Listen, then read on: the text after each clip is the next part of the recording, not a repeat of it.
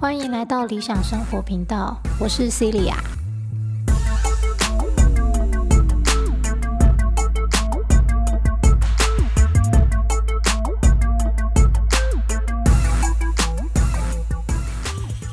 好，今天这集呢，其实是很久很久以前我看的影集的观后感。好，那这里面会提到两部影集，一部是《爱死机器人》，好，另外一部是《Cosmos》宇宙大探索。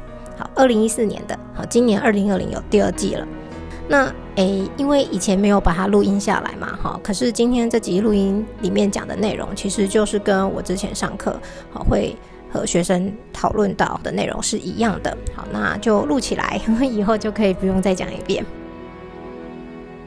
首先呢，我要先讲《Cosmos》这个影集，我觉得它非常非常好看，它是非常好的科普影集，然后把历史啊跟整个缘由啊介绍的非常清楚，然后拍的也很美，非常推荐大家去看。好，另外一个呢，就是《爱死机器人》。那其实《爱死机器人》据说就是呃动画版的《黑镜》。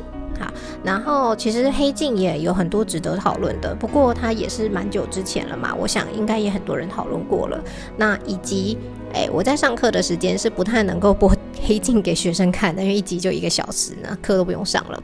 好，所以呃，通常我都是播《爱死机器人》，因为一集大概十几二十分钟好左右，那可以让他们有喘口气。看影片嘛，总是休息的机会。跟看完影片之后，我们也会讨论一下这个影片的内容。这样好，所以我觉得《黑镜》很好看，《爱死机器人》也很好看，然后《Cosmos》也非常好看。好，推荐大家可以去把它们全部都看完。那呃，将来有机会，也许我也会把各集的心得也录起来吧。好，那其实本来一开始也想说，《爱死机器人》，我是不是应该从第一集开始录？好，哎，不过啊，其实好像每一个人的 Netflix 点出来看到的第一集都不一样，好，所以后来就想说算了，没关系，我就先依照自己现在想讲什么就先讲什么吧。好，所以我们今天这一集呢是要讲《爱死机器人》里面渔业 Fish Night 那一集，接下来就要讲这一集的内容，所以还没看过的朋友建议先去看一下这集内容，再回来听哦。渔业这一个小短片里面呢，他演的是说一对父子，他们开车哈开到了沙漠当中，然后结果车子就坏了嘛，好，那一开始也有互相怪罪一下，说啊都是你怎样呢怎样啊，后来想说算了没办法，就只能这样喽，在这里待一个晚上，看看隔天有没有人会经过来协助我们吧。好，那就在。那个沙漠当中待着的时候呢，那个爸爸就跟他儿子说：“哦，你知道吗？其实啊，这个地方以前曾经是一片海洋。好，那如果说人住过了房子，他死后里面鬼魂会逗留在那里的话，那不晓得在这一片沙漠当中，是不是也有这些海洋生物的鬼魂呢？”想当然尔，这个儿子当然就是呵呵笑一笑带过嘛。好，那后来他们就睡觉了，睡一睡呢，突然这个车子呢就开始闪光，闪闪闪闪闪，就发现哎，车外竟然真的出现好多亮亮的游来游去的鱼，海洋生物很多，然后很美，好就是。这一集应该可以说是《爱死机器人》里面最美的一集了。好，那个真的好美，好美哈！很多的所谓海洋生物的鬼魂，就真的在他们身边游来游去，游来游去。好，那当然父子俩就下车啊，看得如痴如醉。好，然后后来呢，有一幕，这个爸爸好就让儿子看着，你看这条鱼要游过你了，然后就有一条鱼直接穿透儿子。的胸膛，好，当然没什么事，而是他会觉得哇，这感觉好神奇哦，然后就忍不住呢，就把呃衣服也脱了，因为他打算进到这个所谓的鬼魂的海洋当中去游泳。游着游着，他觉得很很兴奋啊，很开心。可是这时候爸爸却发现啊，有一条鲨鱼出现了，好，鲨鱼的鬼魂在。这个爸爸还来不及把儿子叫下来的时候这儿子就被鲨鱼一口给吃了。不知道大家刚看完的时候会不会也跟我一样就是有点错愕就呃发生什么事？什么意思？怎么讲呵呵好我当时真的是有一点就是错愕想说哎这个现在是怎么一回事？好，那因为我也会播 Cosmos 给学生看。那 Cosmos 虽然一集也是很长，可是因为它是一个一个段落的呃科普故事，好，所以呃还是有机会可以上课放个一段两段这样。刚好我就放到了它的第四集，这一集的标题就是 A Sky Full of Ghosts。在这集一开始没多久，哈，主持人就是 Neil deGrasse Tyson，好，他就讲到了一个天文学家 William Herschel，好，他曾经跟他的儿子啊在海边的时候呢，有了下面的对话。他的儿子问他说：“爸爸，你相信有灵魂吗？”好，诶，中文是翻译灵魂嘛，好，但小朋友讲的是 ghost。好，然后呢，这个 William Herschel 就回答说：“为什么你要这么问呢？”好，那儿子本来预期说爸爸应该要跟他说不相信嘛，对不对？然后就说：“哈，所以你相信喽？”好，那 William Herschel 就回答说：“不不不，我相信的并不是人类的灵魂，人类的 ghost，而是抬头看看我们的星空吧，你会发现这个天空就充满了 ghost。”因为每一个我们看到的星星，所谓的恒星，它通过数千光年，或是甚至几亿光年才来到我们地球上被我们看见。可是，它很有可能早就已经不在啦。所以，对那些恒星来说，我们只看到了它的鬼魂，我们看到的是它残余的光。是在他死后继续游荡在宇宙间、人世间的光。好，但是这跟渔业这集有什么关系呢？好，嗯，因为我在更早之前啊，就曾经听过若文版主说，哈，鬼的种类有几种，啊，我觉得很有意思啊，就想听听看，鬼还分种类哦，这样好。那有兴趣的朋友，我也会把链接放在下面，好，大家可以去听听看。版主说呢，鬼主要分三种，好。但其中有两种是思想所造就的，这也就是为什么在我听过版主说的，在看了《Cosmos》，然后在看了《渔业》之后，我会对《渔业》这一集有这么大的感触，而且觉得哇，他实在是拍的太好了。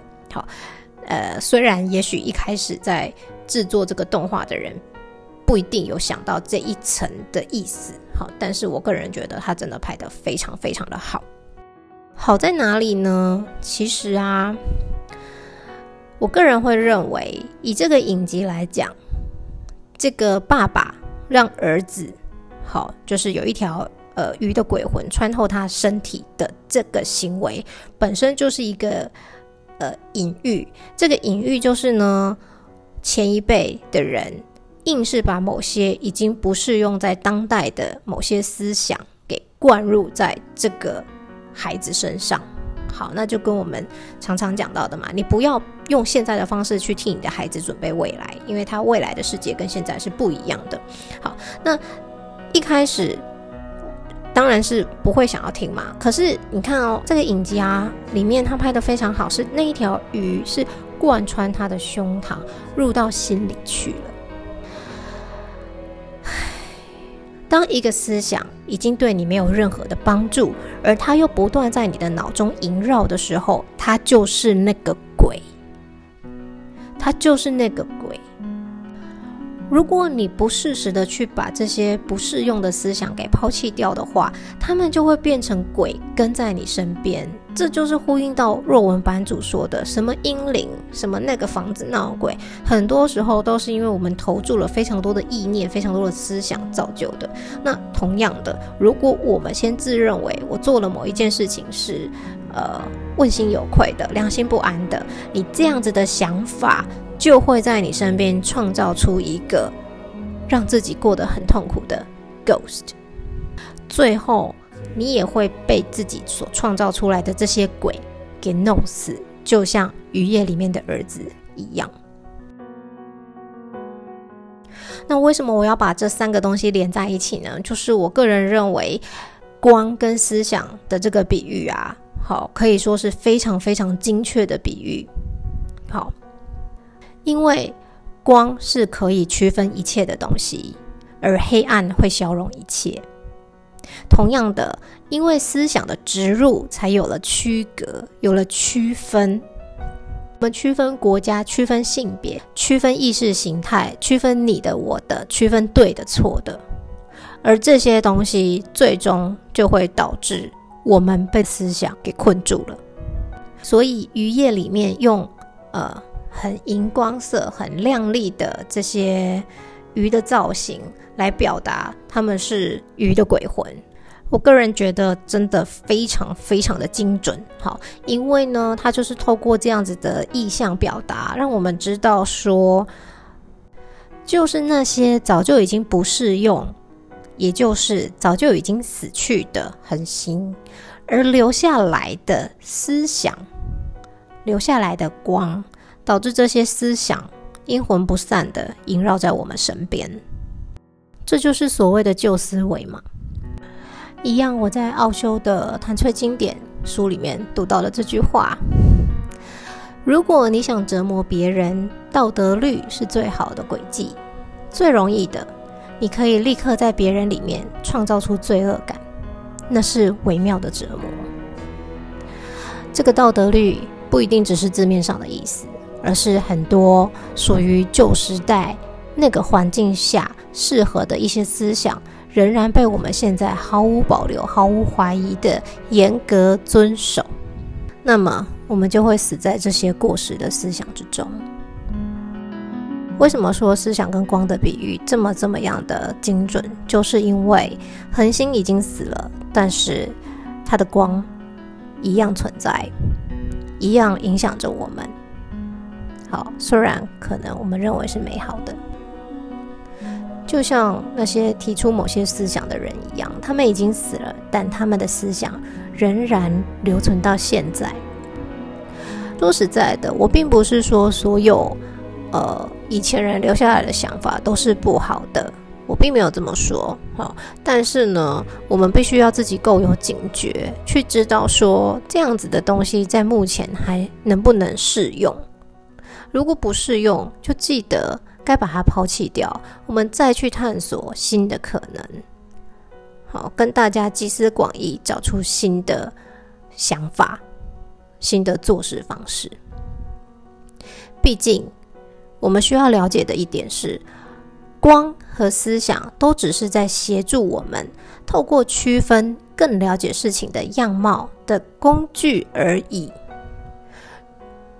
而不是利用这个工具来进行区隔、进行歧视，哈，或是或是直接以它当做标准来说对的、错的。好，如果我们继续停留在这个区别、这个区分的点上面，那这些思想就真的会像鬼魂一样，如影随形的，一直影响着我们的一生。好，今天这集分享到这里，希望有给大家带来不一样的启发。下次见，拜拜。